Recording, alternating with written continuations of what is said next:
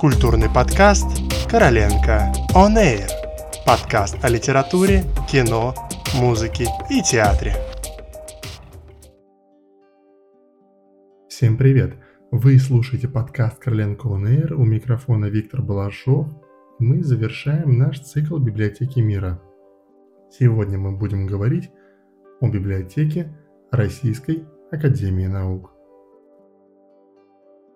Библиотека Российской Академии Наук – крупная государственная библиотека, расположенная на Васильевском острове в Санкт-Петербурге.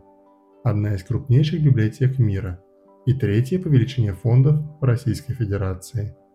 Библиотека основана декретом Петра I, хотя сам декрет до наших дней не дошел, и дата основания считается сентябрь 1714 года, когда начали выдавать читателям книги из библиотеки.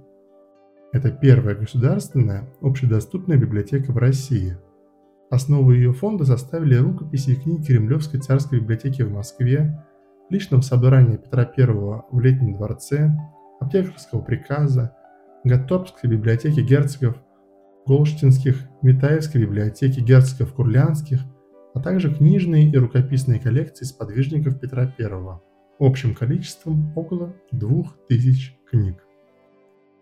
Начиная с XVIII века в фонды библиотеки поступали коллекции частных лиц, таких как историка Татищева, славистов Яцемирского и Срезневского, купца Плюшкина, слависта и исследователя старообрядчества Дружина, а также многих других. С 1901 года по инициативе хранителя отделения славянских рукописей библиотеки Срезневского начались археографические экспедиции по России для сбора рукописей и старопечатных книг у населения, которые существенно обогатили рукописные фонды библиотеки Академии наук. В 1718 году библиотека была размещена в Кикиных палатах, а с 1728 года в том здании, где сейчас располагается кунсткамера. Во время переезда в Кикины палаты фонды библиотеки насчитывали примерно 6 тысяч томов. Концу 1719 года было уже около 10 тысяч томов. Согласно первому изданному каталогу 1744 года фонд библиотеки насчитывал около 16 тысяч книг на русском и иностранных языках, а к концу 1747 года было 22 300 изданий. Библиотека неоднократно горела. Во время нахождения библиотеки в здании Кунсткамеры 5 декабря 1747 года произошел пожар, уничтоживший Гаторбский глобус и башню здания. Кроме этого, сгорело более 2000 иностранных книг и 44 издания на русском языке. После восстановительных работ работа библиотеки возобновилась. В 1790-х годах в библиотеке числилось 40 тысяч томов книг, а в 1862 году числилось 243 109 единиц хранения. 8 января 1901 года из-за ветхости системы отопления в библиотеке произошел еще один пожар, во время которого погибло полторы тысячи томов ценных изданий. Это событие ускорило решение вопроса о строительстве нового здания для библиотеки. В 1910 году была утверждена правительственная смета на строительство нового здания библиотеки на Биржевой улице. В 1914 году строительство было закончено – но из-за начавшейся Первой мировой войны оно было передано военному министерству, которое разместило в нем сводно-эвакуационный госпиталь. Библиотека въехала в это здание только в 1925 году. 14-15 февраля 1988 года в библиотеке произошел самый разрушительный пожар, уничтоживший множество редких книг и часть газетного фонда. Около 8 вечера 14 февраля было зафиксировано возгорание на третьем этаже в газетном фонде библиотеки. Вызванные пожарные части справились с огнем к 2 часам ночи. Но в половине пятого утра 15 февраля пожар возобновился. Четвертый и пятый этажи библиотеки отрезала стена огня. В общей сложности пожар хозяйничал в библиотеке почти 10 часов. Температура доходила до 800 градусов.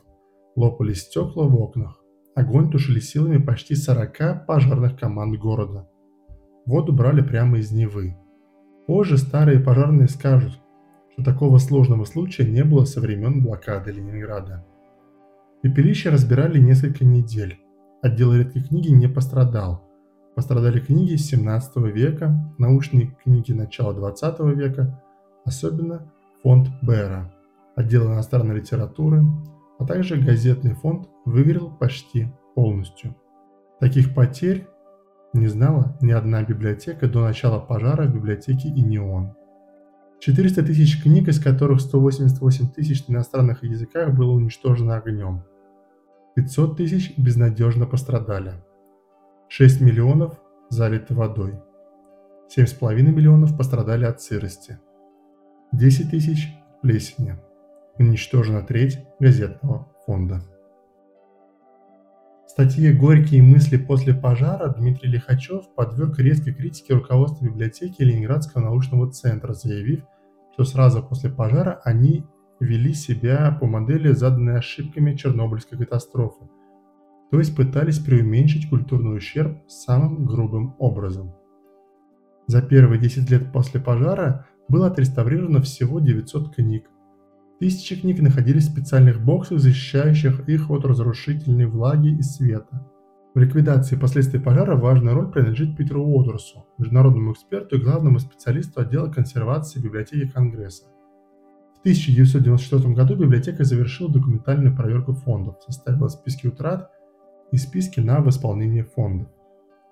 По уточненным данным, пожар, охвативший 22 хранилища, уничтожил 298 061 экземпляр монографий и периодических изданий, 20 640 подшивок или одну треть газетного фонда. От воды и плесени пострадали 3,6 миллиона документов. Самой большой потерей была гибель 152 245 экземпляров иностранных изданий до 1930 года и фонда академика Карла Бера около 62 тысяч книг.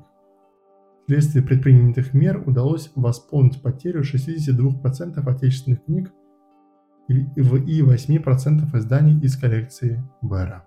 В настоящее время в библиотеке хранится более 20 миллионов книг.